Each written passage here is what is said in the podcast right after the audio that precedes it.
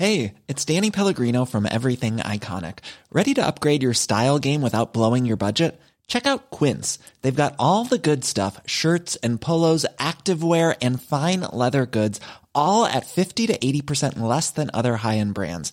And the best part? They're all about safe, ethical, and responsible manufacturing. Get that luxury vibe without the luxury price tag.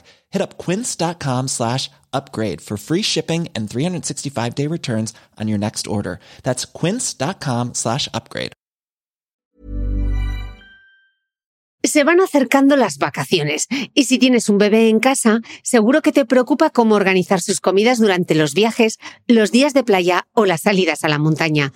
Una opción cómoda y muy socorrida son los potitos de Nutriben, porque saben cuánto te preocupa dar a tu bebé tarritos nutritivos y con todas las garantías. Los potitos se preparan aquí en España con los mejores ingredientes, como frutas, verduras, carnes o pescados, y solo emplean aceite de oliva virgen extra. Esos ingredientes tal cual se trituran, cocinan y se envasan al vacío para su correcta conservación. Y ya sabes que igual de importantes son los ingredientes que lleva un alimento como los que no lleva. Los potitos de Nutriben son tarritos que no contienen sal, azúcares añadidos, almidón, colorantes, conservantes, gluten o aceite de palma. Recuerda que los únicos potitos son de Nutriben.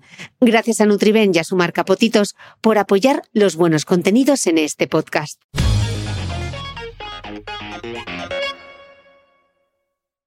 Desde 2018, en el podcast de Cristina Mitre, hemos hecho visibles y comprensibles los secretos del cerebro, las claves de la felicidad y el bienestar, la depresión y la ansiedad, la microbiota como llave de la salud o el ejercicio físico como polipíldora.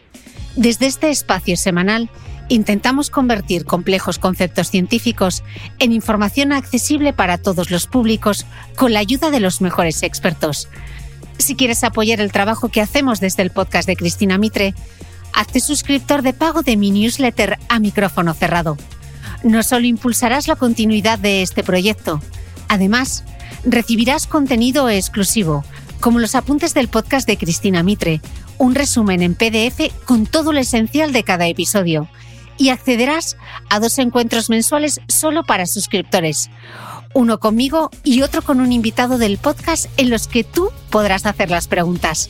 Suscríbete desde 5 euros al mes en www.cristinamitre.substack.com. Te lo repito, www.cristinamitre.substack.com. Te dejaré también link directo en el post de este episodio que como siempre comparto en mi blog de beautymail.es. Gracias por apostar por las buenas historias.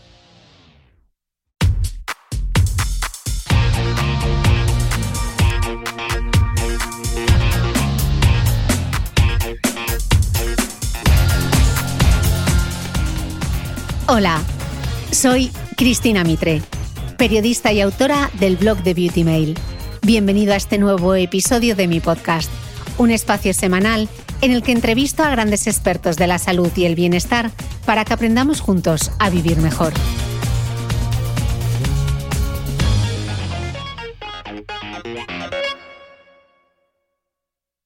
Bienvenidos a todos a este directo sobre la artritis reumatoide. Bueno, en España cerca de 300.000 adultos sufren artritis reumatoide. La mayor incidencia se da en mujeres y como el diagnóstico y el tratamiento precoz son fundamentales, pues hoy, gracias a la compañía biotecnológica Galápagos, voy a tener la oportunidad de charlar aquí con el doctor Javier Bachiller, que es jefe de sección del Servicio de Reumatología del Hospital Universitario Ramón y Cajal de Madrid. Y un poquito más tarde se unirá, que seguro que ya está por ahí, desde el perfil de Conartritis, la cuenta de la Coordinadora Nacional de Artritis, una paciente Olga Bodega, que nos va a dejar también su testimonio. Así que Javier, muchísimas gracias por sumarte a este, a este directo. Muchísimas gracias a ti, eh, Cristina, por, por invitarme a participar en este directo y en el posterior podcast. Y, y sobre todo, gracias por, por, poner foco en esta enfermedad, ¿no? por invitarme a, a, un poquito ayudar a dar conocimiento y divulgar un poquito esta enfermedad, que es muy desconocida, suena mucho, pero existen mucho, eh, muchos elementos eh, desconocidos de esta enfermedad. Yo creo que es importante eh, aclarar ciertos aspectos. O sea que encantado de que me invites y participar. Muchísimas gracias, doctor. Pues hoy vamos a despejar todas las dudas, aunque no es la primera vez que en el podcast hablamos de la artritis reumatoide, porque invité al atleta Alba García, eh, que tiene artritis reumatoide, nos estuvo contando su experiencia, así que quien quiera escuchar ese podcast, invitadísimo está. Así que vamos a entrar en materia eh, y vamos a explicar algunos conceptos básicos para centrar un poco a la audiencia. ¿Qué es la artritis? Sin más, sin apellido. Bueno, pues eh, la artritis, el término artritis significa inflamación de las articulaciones, de una o de muchas articulaciones a la vez, ¿no? Y quiero, quiero hacer énfasis en el término inflamación, porque es elemento determinante de, esta enfermedad. Eh, la inflamación es un proceso normal en el ser humano. Cuando uno tiene un corte, una infección, una herida, un golpe, pues eh, se produce la llegada de unas células inflamatorias, autoinmunes, que matan o eliminan las bacterias, que hacen, en segundo lugar, reparan las células muertas y que, por último, dan de nuevo función a los tejidos. Nos queda una cicatriz después de una herida, pero el tejido se recupera. Y esto suele durar unas tres, cuatro semanas máximo. El problema de, la artritis es que el proceso inflamatorio se perpetúa en el tiempo, se queda durante meses o años, ¿no? De forma que esas células que están inflamando, eh, están dentro de la articulación, en vez de ser beneficiosas, producen un perjuicio, producen una destrucción de la articulación. Por lo tanto, eh, la, artritis eh, significa inflamación articular, entendiendo por inflamación por un proceso crónico y, mantenido sobre, la, sobre, las articulaciones. Los síntomas de esta inflamación, todos lo sabemos, ahora lo revisaremos, es que existe tumefacción, la articulación está hinchada, en segundo lugar, existe dolor y es un dolor muy característico que ocurre sobre todo por las mañanas. Existe también calor local, la piel que está encima de las articulaciones está caliente, a veces también está roja, eritematosa y por último la articulación eh, inflamada pierde su función, es decir, eh, no, se puede movilizar, no podemos utilizar la, articulación. Esto sería el proceso en sí de cualquier artritis. Mm. Así que me imagino que mucho trabajo también con los dermatólogos, ¿no? Porque tienen esos, esos signos visibles a veces en la piel, ¿no? A veces también trabajamos, hay algún mm. tipo de artritis que tiene manifestaciones eh, específicamente en la piel, efectivamente. la psoriasis, sí. Efectivamente. Eh, vale, pongamos ahora el apellido. Artritis reumatoide. ¿Por qué se añade ese apellido? ¿Qué tiene de diferente? Bueno, pues eh, dentro del término artritis o dentro del grupo de enfermedades de la artritis hay más de 20 causas que producen artritis, pero una de las eh, más conocidas y sobre todo mejor definidas y que además eh, reconocemos mejor y tratamos mejor es la, artritis reumatoide. Es un tipo de, artritis que conocemos o, o, se llama de esta forma artritis reumatoide desde hace más de 100 años y se puso el término reumatoide por similitud en cuanto a los síntomas a otra enfermedad que era muy frecuente en aquella época, que era una enfermedad infecciosa que es la fiebre reumática. ¿no? Entonces, por similitud a los síntomas, a la artritis de origen desconocido inicialmente, ahora más conocida, se la llama artritis reumatoide. Ok, y entonces, por ejemplo, la artrosis es otro tipo de artritis. ¿Cómo se diferencia la artrosis de la artritis reumatoide? Parece un poco un trabalenguas. Bueno, pues eh, Cristina, me, alegra que me hagas esta pregunta porque es que es un elemento eh, o es una duda muy frecuente en la población y voy a intentar dejarlo claro. La artrosis no tiene nada que ver con la artritis. La artrosis no es un tipo de artritis. La artrosis es un proceso degenerativo, es un proceso de desgaste de las articulaciones. Eh, eh, ocurre normalmente a partir de los 55, 60 años y consiste simplemente en que después de toda una vida utilizando las articulaciones se pierde el cartílago, se van envejeciendo y acaban produciendo dolor porque al mover las articulaciones roza, para entendernos, hueso con hueso, ¿no? Hay un roce articular. Esto eh, los pacientes a veces lo entienden porque igual que decimos que la piel se envejece y aparecen las arrugas, pues la artrosis eh, son las arrugas de las articulaciones. Y esto no tiene nada que ver con la artritis reumatoide. La artritis es un proceso inflamatorio que puede ocurrir a los 7 años, a los 25, a los 50 o a los 80 años. Y eh, no tiene, vuelvo a decir, que ver con un envejecimiento de las articulaciones, sino con una inflamación de las articulaciones. Desgraciadamente hay pacientes que tienen artritis durante toda su vida y luego, además, en los últimos años de su vida también artrosis. No son enfermedades excluyentes, pero son totalmente diferentes. Vale, vemos que la causa es esa inflamación y que es una enfermedad autoinmune, ¿no? ¿Se sabe por qué, por qué ocurre? Bueno, efectivamente, la, artritis reumatoide es una enfermedad eh, con un mecanismo autoinmune, tiene una causa autoinmune. Y como explicaba antes, el sistema inmune es el responsable de defendernos de elementos externos, ¿no? de las bacterias, los virus y también eh, otro tipo de elementos que nos, nos agreden. El problema en estas enfermedades autoinmunes, el problema en la artritis reumatoide, es que el sistema inmune se equivoca y ataca a elementos propios ciertas proteínas o células que están en las articulaciones o en torno a las articulaciones, las confunde el sistema inmune y las confunde como enemigos, como extraños y los ataca, dispara frente, eh, eh, frente a ellas. ¿no? Digamos que en, términos bélicos esto es lo que se considera fuego amigo. ¿no? El sistema inmune que debería defendernos nos ataca propiamente y lesiona nuestras, nuestras estructuras. ¿no? Entonces, eh, ese es el mecanismo por el cual se produce el daño. Pero ¿por qué el sistema inmune se equivoca? ¿Por qué nos ataca? Pues todavía no lo conocemos bien, pero sí que sabemos que hay unos factores de riesgo que predisponen a que el sistema inmune se equivoque. ¿no?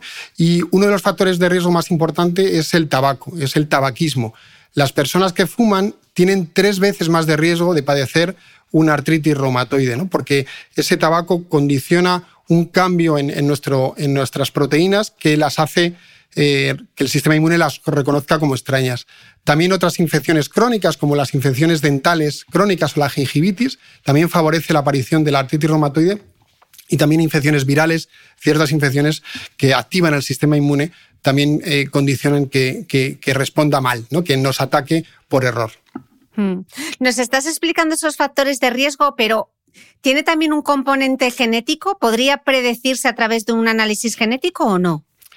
Eh, pues efectivamente, la artritis es el resultado de un componente genético y de un componente ambiental que, explicaba los factores de riesgo. Respecto al componente genético, eh, todavía no está bien definido. Muchos enfermos con artritis reumatoide o con otras enfermedades autoinmunes tienen en la familia familiares directos de primero o segundo grado que tienen artritis o otras enfermedades autoinmunes. Por lo tanto, existe un componente genético claro pero no lo tenemos determinado de una forma eh, concreta. Hay algunos análisis genéticos que nos ayudan a, determinar algunos de los marcadores, pero son marcadores eh, predictivos, no, no, no, son realmente marcadores que nos determinen eh, la aparición futura de la enfermedad. Por lo tanto, no lo solemos hacer porque realmente no tienen mucha capacidad predictiva. Mm. Preparando este directo me ha llamado mucho la atención que afecta especialmente a las mujeres. De hecho, tres de cada cuatro pacientes de artritis reumatoide son mujeres. ¿Se sabe por qué se conocen los factores de riesgo y por qué existe esta prevalencia en el sexo femenino?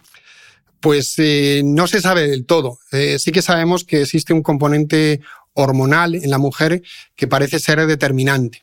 Eh, sabemos que la gran mayoría de las mujeres que tienen artritis reumatoide comienzan en, edades intermedias de, la, de, su vida, ¿no? entre, más, entre, la entre la menarquia y la menopausia, es decir, entre los 15 y los 55-60 años. Eh, creemos que los ciclos hormonales son determinantes. Y además hay, otros elementos eh, que nos ayudan o, nos orientan hacia esta, este, darle causalidad a, las hormonas. Y uno de ellos es que, por ejemplo, durante el embarazo, eh, es muy raro la aparición de, de, la artritis reumatoide y si la paciente tiene una artritis reumatoide, pues es frecuente que la enfermedad se pare.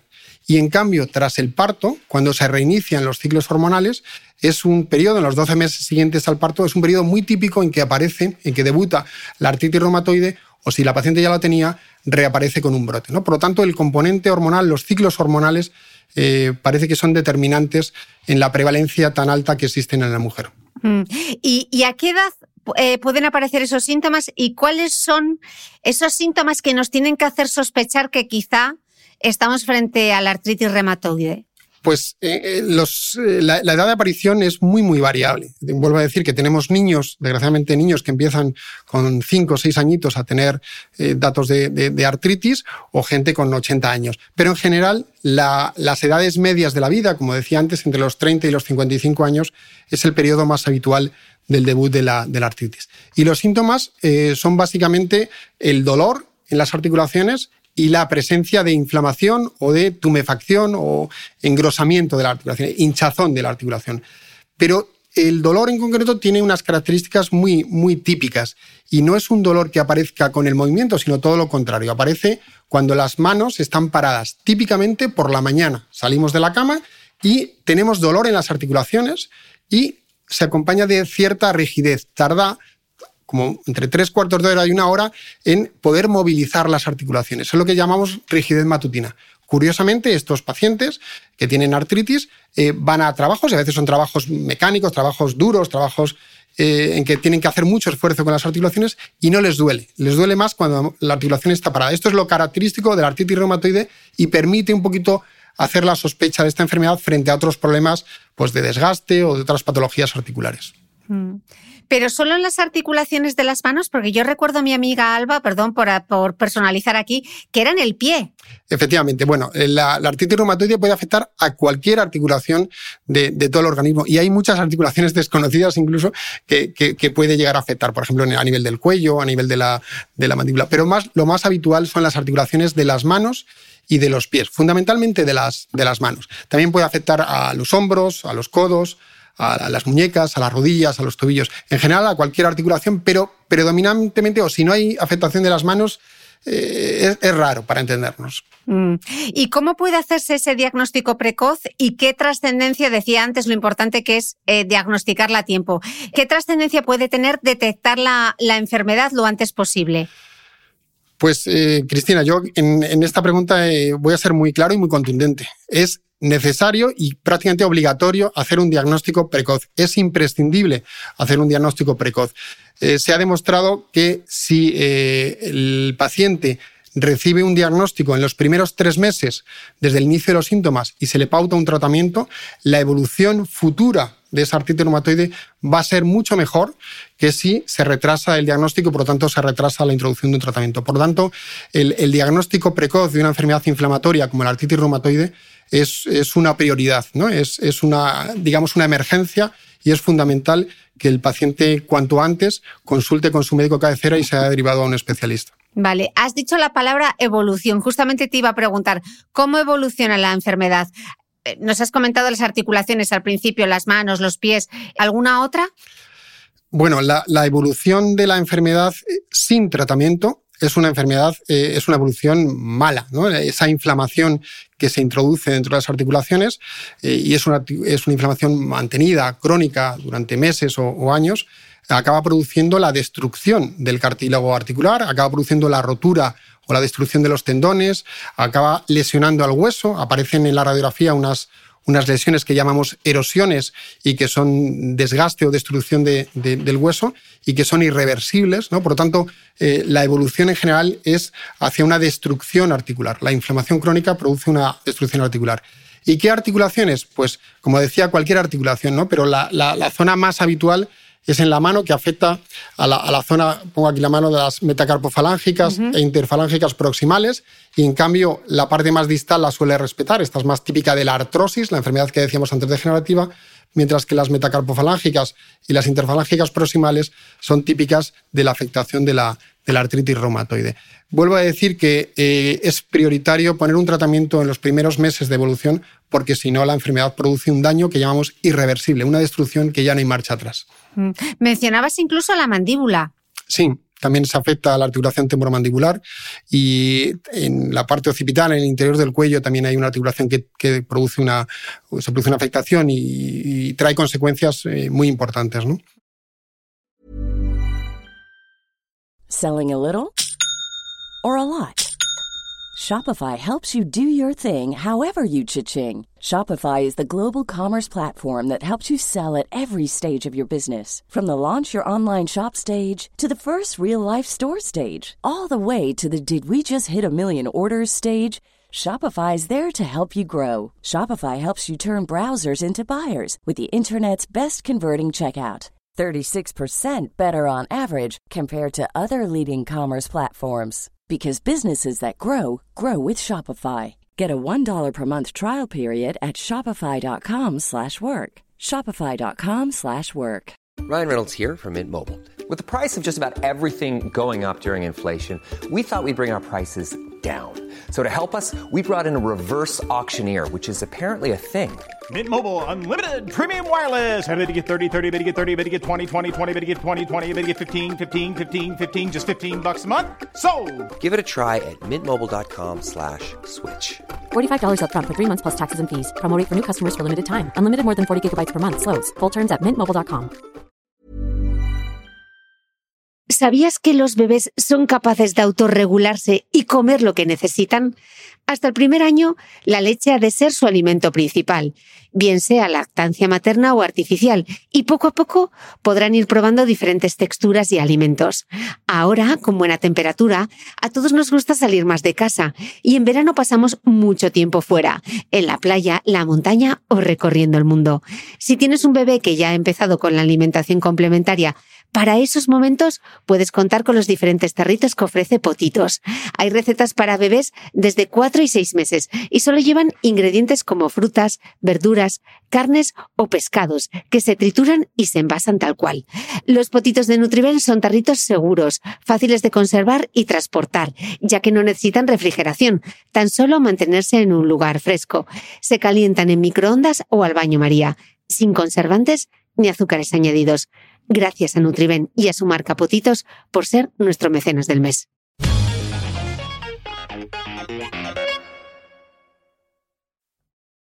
¿Cuáles serían entonces las principales complicaciones? Bueno, nos has mencionado que si no hay tratamiento, pero pues eh, las principales complicaciones que tiene hoy por hoy la, la artritis es cuando afecta a, a, ciertas estructuras aparte de las articulares. ¿no? Por ejemplo, esta inflamación que tenemos mantenida puede afectar también al pulmón y, y esto mismo que ocurre en las articulaciones eh, provoca eh, la inflamación y la destrucción del pulmón. Por lo tanto, eh, eh, la, el desarrollo, la afectación pulmonar en la artritis reumatoide es una enfermedad grave y es una de las complicaciones que con frecuencia pueden llegar a la, a la muerte o al fallecimiento del paciente. Otra complicación también eh, evolutiva son las infecciones. Como decíamos, el sistema inmune está equivocado, está disparando donde no debe y eh, ya de por sí son más frecuentes las, las infecciones. Pero además le damos tratamientos inmunosupresores que reducen la actividad del sistema inmune para que no ataque al organismo y eso condiciona que las infecciones pues, son una patología frecuente y también siguen siendo hoy por hoy la principal causa de muerte en estos pacientes.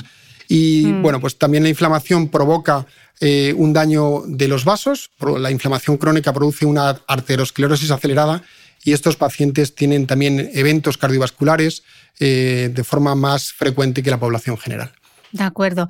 Eh, justo hacían una pregunta por aquí que me ha parecido muy interesante. ¿Por qué la primera manifestación es en las manos? ¿Porque hay más articulaciones dentro de la mano o no tiene nada que ver? No, eh, la mayoría de las veces es en las manos, eh, pero no sabemos por qué. No sabemos por qué la, la, el, el, debut de la articulación de la artritis suele ser en las manos. En general, también hay casos en que empieza por los pies solo o empieza por el codo, pero lo habitual es que haya una afectación de las manos. En torno al entre el 70 y 80% de las veces tiene un debut articular en las pequeñas articulaciones de las manos. De acuerdo.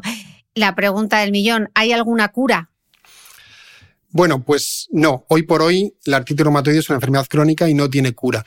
Pero en los últimos años eh, se ha cambiado el enfoque, el manejo de la enfermedad y además han desarrollado tratamientos muy potentes, tratamientos muy útiles, muy eficaces para la artritis reumatoide, de forma que eh, hoy por hoy podemos controlar la información. No podemos curar la enfermedad, pero podemos controlarla, ¿no? Podemos hacer que el paciente no tenga nada de inflamación en sus articulaciones y pueda hacer una vida prácticamente normal, sobre todo si se aborda de una forma rápida y con terapias específicas y útiles para controlar el proceso inflamatorio. Mm. ¿Y qué profesionales son los que se encargan del cuidado de las y los pacientes eh, con artritis reumatoide? ¿A quién recurrimos? Eh, por ejemplo, hoy que nos estén escuchando alguien, ¿a quién recurrimos si sospechamos que podemos tener artritis reumatoide? Bueno, pues eh, yo, creo que hay dos, dos elementos eh, sanitarios fundamentales o dos profesiones eh, sanitarias fundamentales. El, médico de atención primaria es el responsable de hacer una primera valoración de, los pacientes con, problemas articulares. Tiene acceso a, a ciertos análisis muy específicos que si dan positivos, pues aumenta la sospecha de artritis reumatoide y ante la sospecha pues tiene que hacer una derivación al, al médico especialista. ¿no? Y en este sentido, eh, pues el, reumatólogo es el médico especialista, el médico que atiende a las patologías de, del aparato musculoesquelético que no sea traumática. ¿no? El, el traumatólogo eh, atiende a las fracturas, los golpes, los esguinces y el reumatólogo atiende a la patología inflamatoria o, la patología degenerativa cuando no viene de, un origen traumático. Y, insisto en esto porque es fundamental, ¿no? Es, eh, solo el reumatólogo es capaz de establecer un diagnóstico y sobre todo dar acceso a los tratamientos eh, más, más eh, útiles para esta enfermedad. Por lo tanto, creo que es necesaria una derivación precoz, una derivación de sospecha por parte del médico de atención primaria y una valoración rápida, una actuación rápida por parte del reumatólogo. Luego también, por supuesto, mm. personal de enfermería y personal de apoyo que también son fundamentales. Pero si no funcionan estos dos elementos, pues no, no se llega a, una mm. buena meta en esta enfermedad. Mm. Hablas que los médicos de atención primaria tienen todas las herramientas. ¿Se detecta a través de un análisis de sangre y algún tipo de proteína alterada? Bueno, se detecta por el cuadro clínico. O sea, primero hay que ver y de, que el médico de atención primaria valore la edad del paciente, los signos que presenta, cómo es, ese dolor que tiene, si es sobre todo por la mañana, si, si al palpar las manos del paciente eh, encuentra que hay inflamación, pues son datos de sospecha de artritis reumatoide. Además, puede hacer un análisis de sangre en el que se miden unas proteínas, unos anticuerpos o unos marcadores, podríamos decir, muy específicos, que son el factor reumatoide, que debe su nombre a que se asocia a esta enfermedad fundamentalmente, y también unos anticuerpos que se llaman antipéptido citrulinado. Son marcadores muy específicos que si el paciente los tiene y además tiene artritis, pues tiene una alta probabilidad de, padecer una artritis reumatoide. Eso lo puede hacer el médico cabecera y derivarlo de una forma precoz al, médico especialista, al reumatólogo, cuando hay alta sospecha de artritis reumatoide. De acuerdo. Eh, siendo una enfermedad que puede ser muy incapacitante, como decías antes, ¿existen grupos de apoyo para ayudar a los pacientes? ¿Qué recomendarías? Pues eh, sí, por supuesto, en los últimos años eh, pacientes, familiares de pacientes y, asociaciones se han ido agrupando para dar visibilidad a, esta enfermedad y para eh, buscar soluciones de una forma conjunta. Hoy por hoy, con Artritis, que es la Coordinadora Nacional de Artritis, agrupa a la mayoría de estas asociaciones y, bueno, hace una labor muy importante en cuanto a, formación social, información de los pacientes y también búsqueda de recursos para, para, abordar todos los problemas que tienen estos, estos enfermos. Hay que tener en cuenta que tener una artritis reumatoide significa tener una enfermedad para toda la vida, ¿no? desde los 25 o 30 años que puede ser diagnosticada hasta los 70 o 80 años. O sea, realmente eh, tener una artritis reumatoide eh, es, es, una enfermedad muy, muy eh, lesiva y, y, muy crónica y hace falta mucho apoyo, tanto familiar como social, por supuesto apoyo sanitario desde el punto de vista técnico y científico, pero, pero es una enfermedad que necesita eh, pues un entorno favorable y una ayuda eh, social para, para, bueno, pues que el paciente, eh, no solo médicamente, sino también socialmente, pues no vea limitada su vida. ¿no? Mm. Pues si te parece, doctor, justamente hablando de pacientes, vamos a ver si se conecta Olga Bodega desde el perfil de Conartritis, la cuenta de la Coordinadora Nacional de Artritis, a ver si está por aquí. Olga, y la saludamos. Ya está. ¡Eh! Ya está. Muy bien, Olga. Qué bien hablar contigo. Bueno, lo hemos conseguido. Ya estamos los tres en la pantalla. Estas cosas del directo, que a veces se tarda un poco. Bueno, Olga. Eh, Olga Bodega, paciente de artritis reumatoide. Em, queríamos tener un poco la visión también del, paciente, Olga, así que gracias por compartir aquí tu testimonio. Y lo primero que me gustaría preguntarte, Olga, es eh, ¿Cómo averiguaste, cómo supiste que sufrías artritis reumatoide y, a qué edad recibiste el diagnóstico? Pues no fue algo inmediato, de hecho mi primer síntoma fue bastante silencioso. Eh, comencé a perder peso progresivamente y fue mi entorno quien se dio cuenta. Tampoco le dimos mucha importancia, acudí al médico, le comenté ya que empezaba a tener problemas con las manos, dolores en las plantas de los pies y dijo, bueno, eso es porque estás muy delgada y posiblemente no llegué bien el riego a las extremidades, algo así me comentó. El caso es que fue ya una evolución muy, muy rápida, eh, lo notaba ya en el trabajo. Yo trabajaba como óptica, necesitaba mucho desplazamiento, mucha destreza con las manos y realmente era complicado. Entonces acudí a urgencias ya desesperada un día. Me hicieron una analítica, aparte de una exploración, por supuesto, más exhaustiva. Eh, ya me dijo el traumatólogo que me atendió que posiblemente podría ser, pero que debíamos esperar unos días al resultado de los análisis. Y pasaron los días y efectivamente se confirmó. Yo tenía por entonces 26 años. Vale, Olga, eh, 26 años. ¿Cómo se convive con esta enfermedad desde los 26 años? Dices que tú te dedicabas, eh, que eras óptica. Sí. Eh, ¿Cómo es el día a día? Porque claro, un trabajo manual y lo que tienes más impedido son las manos. Sí, bueno, tengo un poco de todo. Como bien decía el doctor, afecta íntegramente a todo el cuerpo. Al principio bastante mal, porque date cuenta que no deja de ser un shock, un cambio importante, una pérdida y como tal se vive como un duelo. Es una etapa, yo creo, la más crítica dentro de toda la evolución. Después pasé por una etapa de rechazo, donde sí sé que lo tengo porque me lo han dicho, pero bueno, esto va a pasar y, bueno, me, re, me, resistía, ¿no? no quería aceptarlo, hasta que llega un momento que te encuentras tan mal que dices, eh, pues eh, ya está, eh, tengo lo que tengo y ahora qué, ahora qué hago. Pude ejercer la óptica durante bastantes años, si bien es cierto que tuve que disminuir el número de horas de trabajo, eh, hace unos años ya cambié incluso de profesión. Ahora mismo me dedico al tema del coaching y al desarrollo personal, adaptándome precisamente a las necesidades que ahora mismo tengo y que no podía cubrir pues de, de ninguna otra manera. Mm. Comentábamos, Olga, que la edad media de las pacientes es de 51 años y esta es una edad a veces un poco eh, complicada sí. para nosotras, ¿no? Una edad en la que trabajo fuera de casa, se suma también al trabajo dentro de casa muchas veces, con hijos adolescentes, incluso con padres mm. ya mayores. Eh, ¿Cómo lo estás viviendo tú, Olga? Efectivamente, es una época en la que mis pequeños adolescentes, aunque son maravillosos, no dejan de tener esos cambios hormonales, los padres que estamos creciendo igualmente, vamos cumpliendo años y se necesita o requieren de nosotros mucho equilibrio, mucha serenidad, tanto si estás bien como si no lo estás. Eh, creo que es un, una enseñanza de vida no solamente para el paciente, sino también para todo el entorno, la familia, los amigos y poco a poco pues todos nos vamos adaptando yo reconozco que me considero una privilegiada porque no solamente mi entorno es estupendo, sino que además dispongo pues, de las herramientas, estrategias que me ayudan en, mi día a día. Y ahora mismo, y por eso ¿eh? hice el cambio de profesión también, porque una vez aplicadas en mí y haber mejorado mi nivel de vida y de haber tomado la enfermedad como algo diferente, eh, que no es la protagonista, pues me sentí la necesidad de, de, compartirlo, de ayudar y de dar un poquito también de, de esperanza ¿no? a esas personas mm. que han pasado por un túnel muy negro, casi sin salida, y que sin embargo sí, sí la tiene. Mm.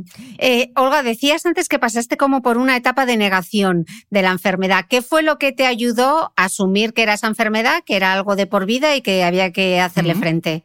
Pues yo creo que la desesperación, porque ya es tan constante.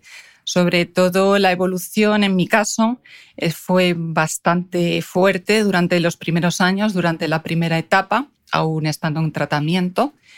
Hoy en día eh, estoy mucho más estable. La cuestión es que, mm, que claro, en esa época mm, todavía no sabía manejar todo el, cúmulo de, de emociones que, que surgían de problemas, de impedimentos y, y, me hacía sentir todavía peor. Ahora, como digo, me encuentro mejor, más estable, pero tengo unas secuelas que ya asumo que son irreversibles, como bien decía el doctor, ¿no? Y, y, y convivo con mm. ellas. ¿eh? Es, es, cuestión de adaptarse también. Olga, como paciente, ¿qué mm. crees que falta a la hora de abordar eh, la artritis reumatoide? Pues a ver, una de las cosas que he hecho en falta, aunque, aunque sé que existe, ¿eh? Sé que hay equipos en muchos centros, en muchos eh, hospitales multidisciplinarios, porque todo el mundo la asocia eh, con las articulaciones de las manos, y acaso de los pies y poco más, y sin embargo, muchas veces tenemos que recurrir a, otros especialistas, oftalmólogos, traumatólogos, rehabilitadores, bueno, un sinfín de, de, ellos más. Entonces, que ellos estén en comunicación y trabajen en equipo ayuda mucho, muchísimo a la evolución de, de la enfermedad. luego si hay ocasión, que me conteste el médico a ver qué, opina también al respecto. Le, haré, le lanzaré la pregunta. Y otra cosa que no se me olvide, muy importante. Eh, a ver, me vas a perdonar porque como te decía, eh, antes me dedicaba a la óptica, ahora me dedico al coaching y creo también muy, muy importante no dejar de lado el, el tema emocional. Es decir, eh, la actitud que tenga el paciente o la persona con una enfermedad más que paciente, eh, la actitud que tenga frente a, ese problema, en este caso la artritis reumatoide, es crucial eh, a la hora de buscar una remisión de la enfermedad, de una mejora, incluso de hacer más caso a los consejos y a los tratamientos que los profesionales nos aconsejan y nos invitan siempre a, seguir para nuestro bienestar, mm. claro, para nuestra mejora. Y Olga, para cerrar, ¿qué le dirías como paciente que convive con la enfermedad desde los 26 años? ¿Qué le dirías a alguien que acaba de ser recién diagnosticado? Pues primeramente que se tome su tiempo, eh, que busque ayuda de todo tipo, tanto personal como profesional, porque, insisto, el comienzo no deja de ser un shock es bastante impactante y hay que tratarlo como un duelo. Y posteriormente eh, ir conociendo a gente que vaya teniendo el mismo problema porque van a ser un apoyo muy importante. Son los únicos que te van a comprender de verdad eh, por qué te has levantado esta mañana así y cómo se mm, plantea el día. Y para ello, pues existen eh, asociaciones como, si me permitís, la menciono, con artritis, eh, donde hay un montón de profesionales eh, a nuestro alcance, eh, tanto psicólogos como grupos de ayuda, actividades de tipo más lúdico, donde nos permiten hablar con otros iguales, ser entendidos y, y ver qué hay, qué hay más allá. Porque cuando ves a otras personas que siguen con su vida y siguen bien y que la enfermedad realmente no es un lastre para ellos, es, es, lo que te hace reflexionar y decir, jolín, pues entonces a lo mejor ese túnel sí que tiene salida, no es tan negro como, como yo lo estoy viendo ahora mismo, ¿no? Y es cuando uno empieza a confiar en, en otras personas y en pedir ayuda. Pues muchísimas gracias, Olga, por compartir tu testimonio. Doctor, te lanzaba, Olga, el guante. Eh, ¿Cuáles son esos retos en el abordaje de la artritis reumatoide? Eh, pues bueno, en primer lugar eh, reconozco que efectivamente queda todavía mucho por hacer ¿no? en el tema de la, de la artritis reumatoide y sobre todo en ese aspecto no tan científico, sino del entorno, del entorno personal y del entorno de, emocional del paciente. Respecto al tema propiamente de los equipos multidisciplinares, pues totalmente de acuerdo, ¿no? Es una enfermedad tan específica que hace falta colaborar entre diferentes eh, especialistas. Es cierto que el reumatólogo normalmente estamos en el centro de la atención del paciente y solicitamos a, un oftalmólogo, a un neumólogo, a un traumatólogo, a un cardiólogo, por la realización de pruebas o que nos ayuden un poquito a afiliar el, problema. No existen equipos como tal, pero en la práctica diaria se, hace eso. Sí que es cierto que el otro aspecto que comentabas, que es la, parte emocional, pues el sistema sanitario no está preparado para abordar a largo plazo, durante 30 o 40 años, el, aspecto emocional de una artritis y es gracias a, asociaciones de enfermos o, o, gracias a grupos de colaboración o con artritis, por ejemplo, hay que reconocer que hace una labor muy importante en cuanto a eh, formación, información y ayuda de ciertos aspectos que salen puramente del, aspecto técnico o, hospitalario. ¿no? Eh, pero vuelvo a decir que es un, elemento que, que los médicos somos capaces de reconocer la necesidad de apoyar al paciente, de ayudar al paciente en el entorno eh, durante todo el desarrollo de la, de la, vida. ¿no? O sea que, bueno, en, mm. este sentido, totalmente de acuerdo con, con Olga y, y, bueno, pues esperemos que juntos vayamos creando y cubriendo estas necesidades que, que claramente hoy por hoy pues hay que reconocerlas que, que, nos falta todavía un poquito. Mm. Javier, dos preguntas que están saliendo mucho aquí en comentarios. Si puedes dar una pincelada, porque están preguntando mucho sobre la dieta y sobre el ejercicio. Vale, eh, en concreto sobre la dieta, eh, no tenemos todavía eh, claro realmente las cosas hasta el punto de recomendar un tipo de dieta o no. Sí que sabemos que hay dietas, ciertas dietas que son más proinflamatorias, es decir, las proteínas en mucha cantidad, los alimentos hiperproteicos, las, las dietas ricas en grasas en general, pues son proinflamatorias, mientras que los elementos, eh, las verduras, las frutas, tienen, tienen elementos que, antioxidantes y que tienen efecto antiinflamatorio. ¿no? no hay ningún estudio que nos diga, oye, si tomas esta dieta o si eh, toma, te alimentas de esta forma, pues vas a reducir la probabilidad. Hay que tener en cuenta que la prevalencia de artritis reumatoide en España, en un país mediterráneo, en los países nórdicos o en Estados Unidos es similar. ¿Vale? Por lo tanto, eh, la dieta influye, pero la influencia puede ser muy, muy poquita. ¿vale?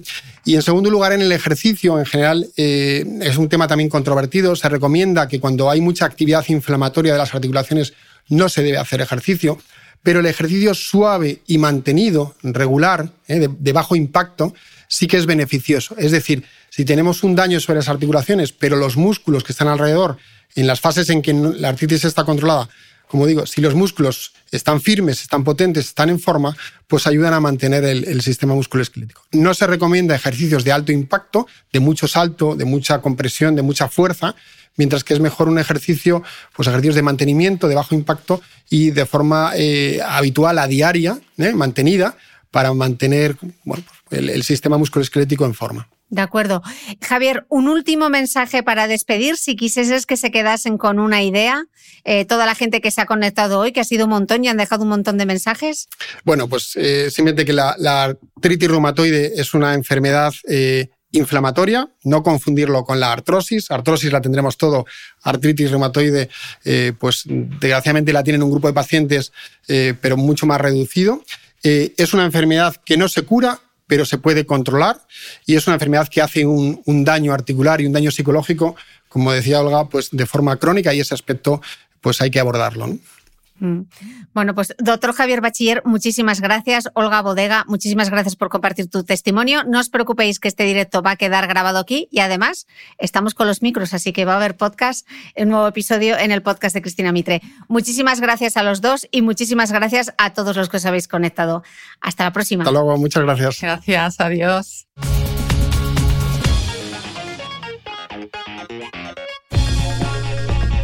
No olvides que todas las notas de este capítulo están en mi blog de beautymail.es.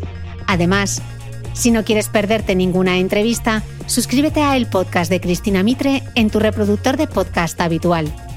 Y un último favor, si me escuchas en Apple Podcast o en Spotify, regálame una reseña, porque así ayudas a que este podcast siga creciendo. Muchas gracias y nos escuchamos de nuevo el próximo domingo.